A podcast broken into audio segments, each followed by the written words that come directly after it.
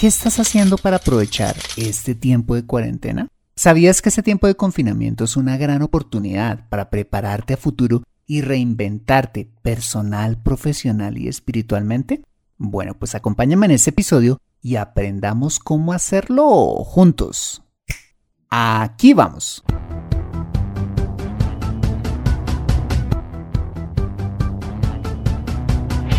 Bienvenido a Consejo Financiero el podcast de finanzas personales donde aprenderás a manejar inteligentemente tu dinero, salir de deudas, tomar buenas decisiones financieras y alcanzar una prosperidad sólida y duradera. Consejo Financiero son finanzas personales prácticas para gente como tú que desean transformar su futuro financiero. Bienvenido a bordo.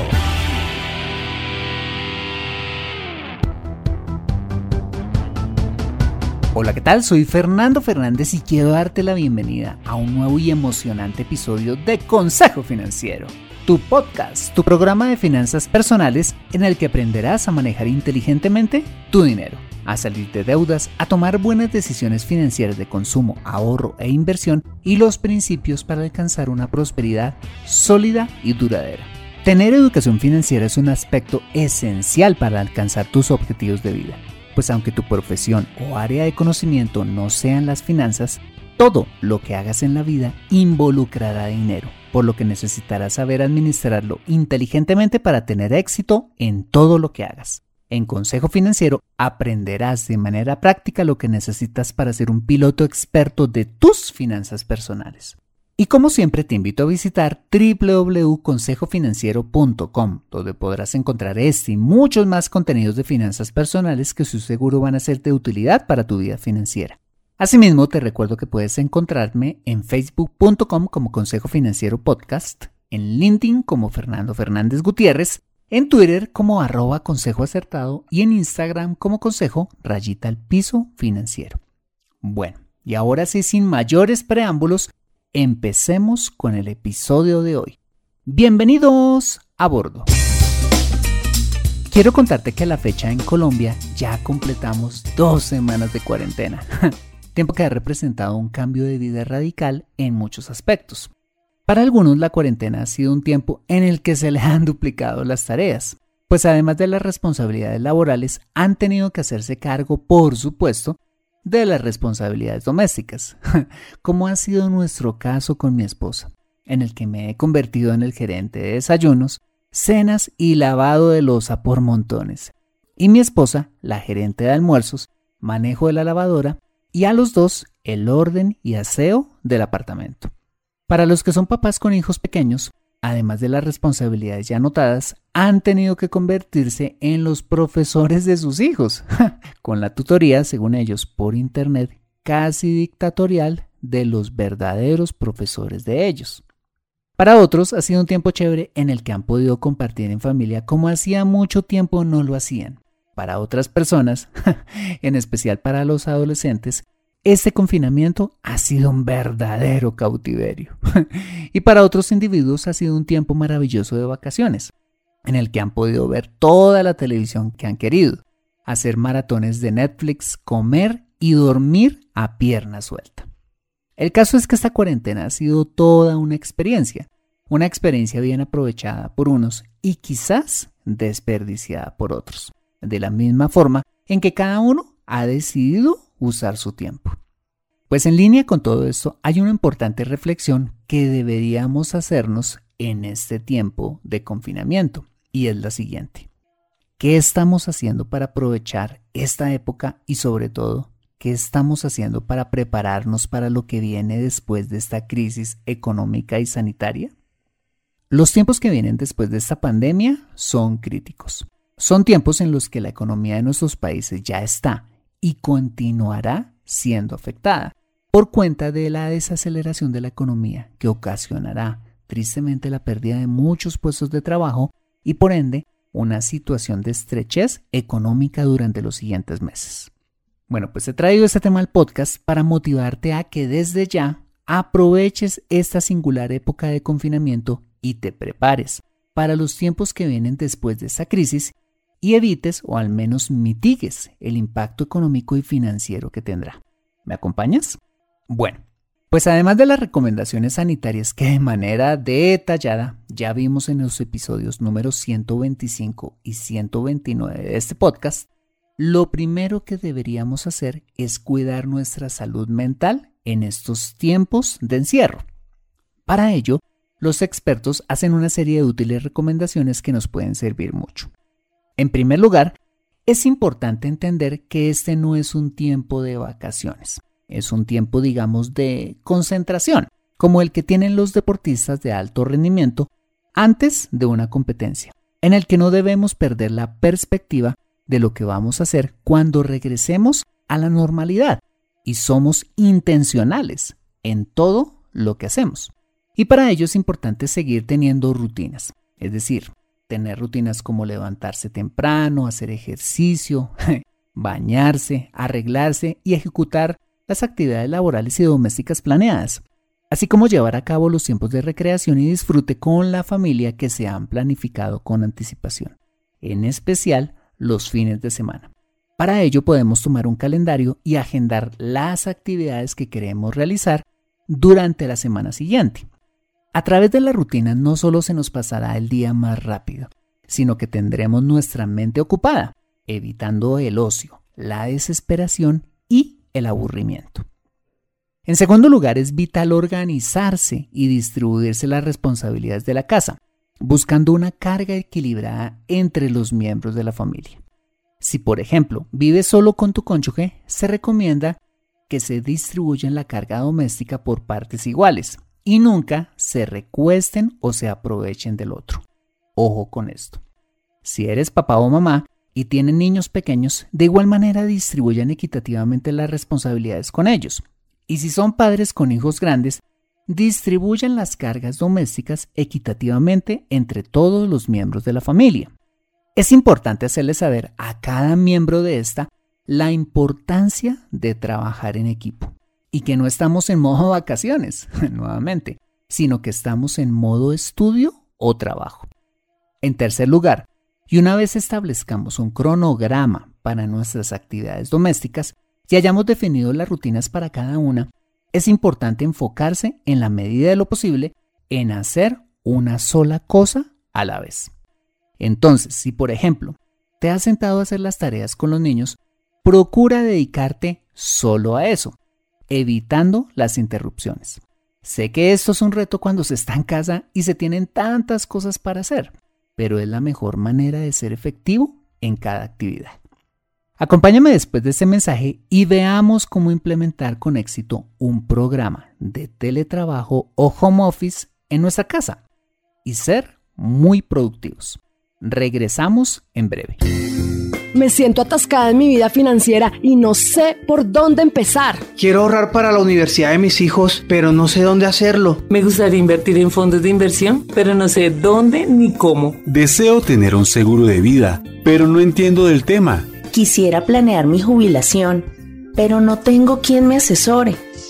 Si vives en Colombia y este es tu caso, no te preocupes, ve a www.consejofinanciero.com slash asesoría guion al medio financiera y solicita la asesoría que requieres en forma personalizada. Consejo Financiero, mejor educación financiera, mejores decisiones.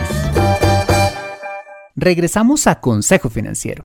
En el primer segmento de este episodio vimos cómo cuidar nuestra salud mental, conservando nuestras rutinas y organizándonos con las responsabilidades domésticas.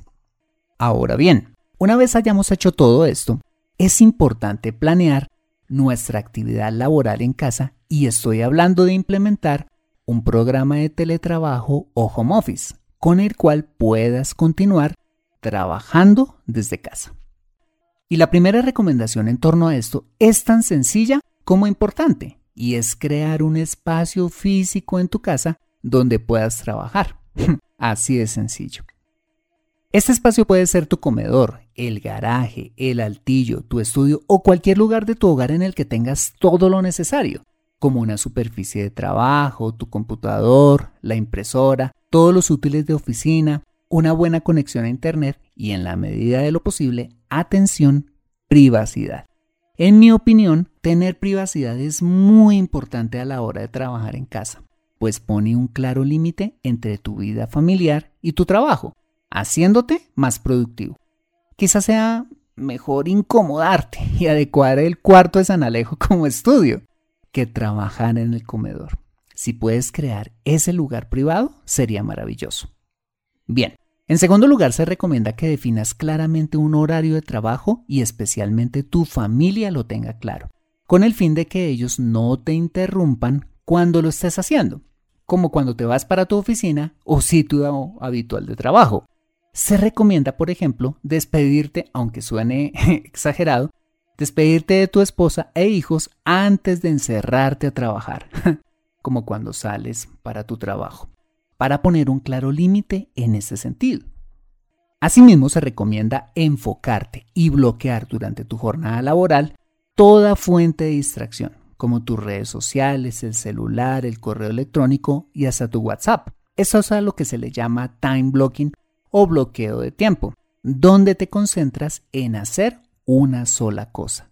Te aseguro que el mundo no se va a caer si no le contestas en el momento.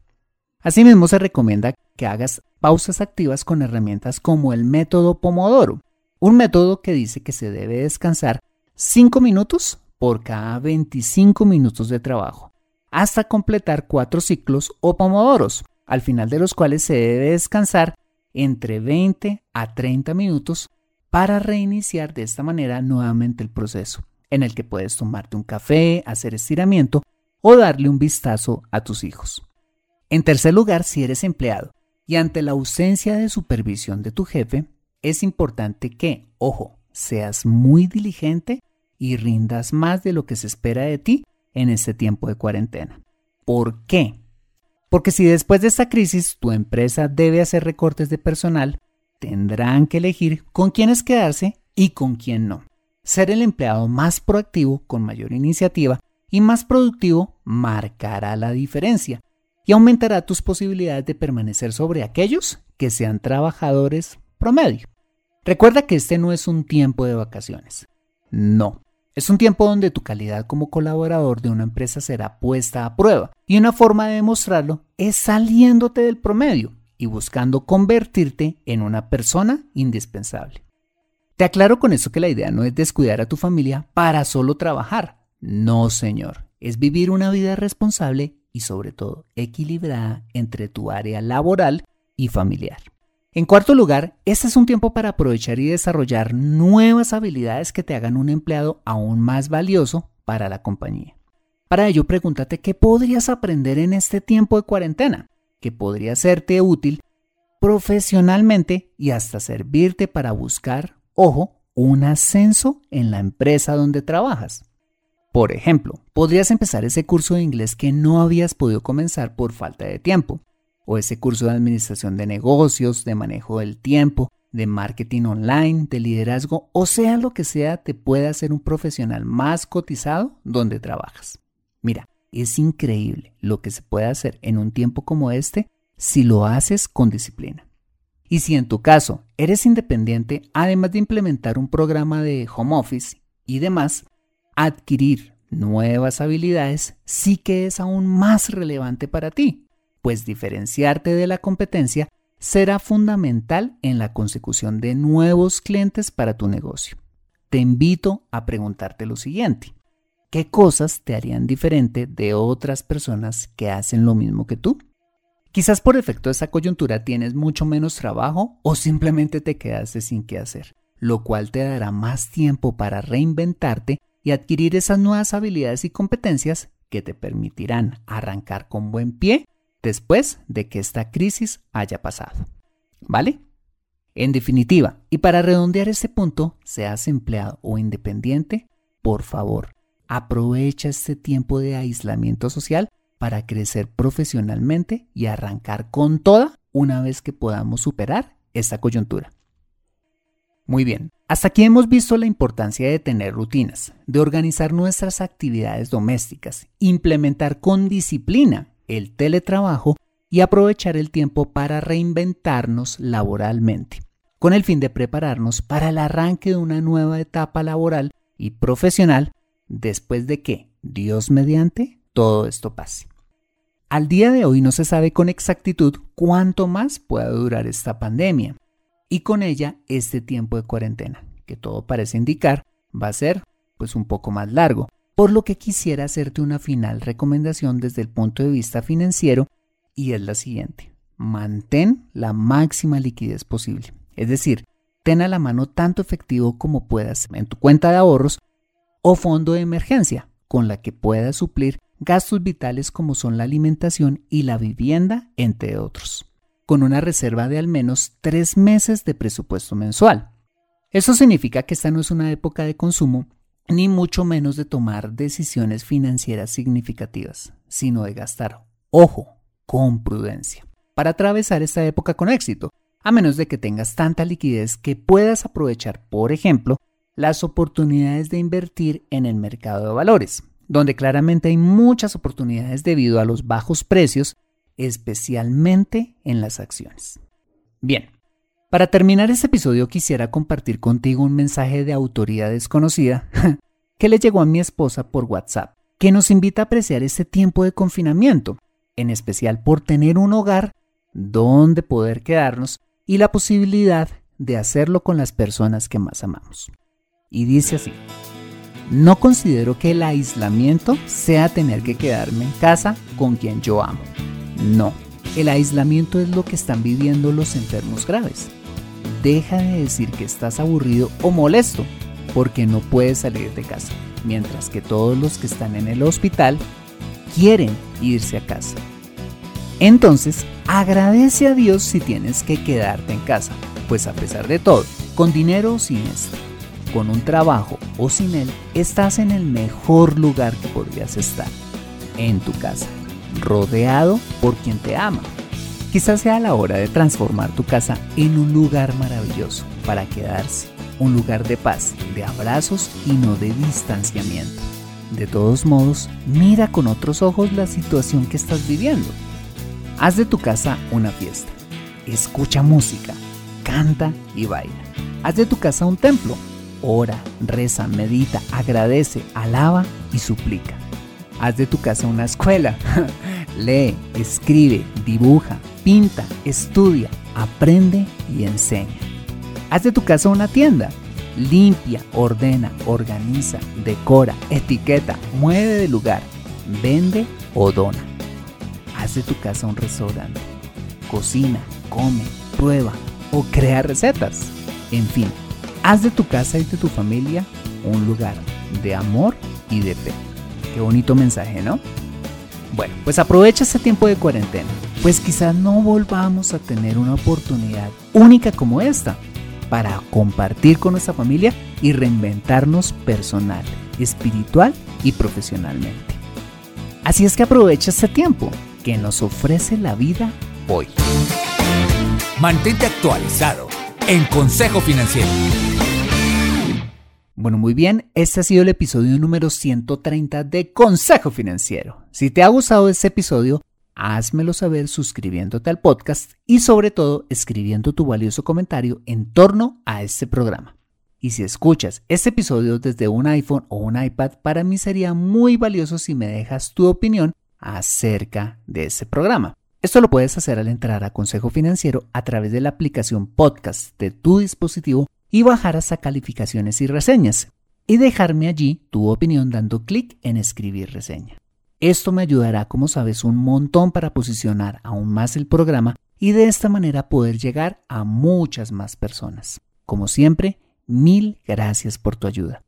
Asimismo, te invito a compartir este episodio a través de tus redes sociales con tus contactos, familia o amigos a quienes consideres les sea útil este episodio para su vida financiera y personal. Bueno, muy bien, yo soy Fernando Fernández, tu asesor financiero y anfitrión de este programa. El sello de José Luis Calderón en la edición de este podcast. Muchas gracias por compartir tu tiempo conmigo limpiando el cuarto de San Alejo, bañando a tu mascota, organizando tu biblioteca, donde quiera que estés y recuerda. Consejo Financiero son finanzas personales prácticas para gente como tú que desean transformar su futuro financiero. Buena semana y nos vemos en el siguiente episodio. Chao, chao.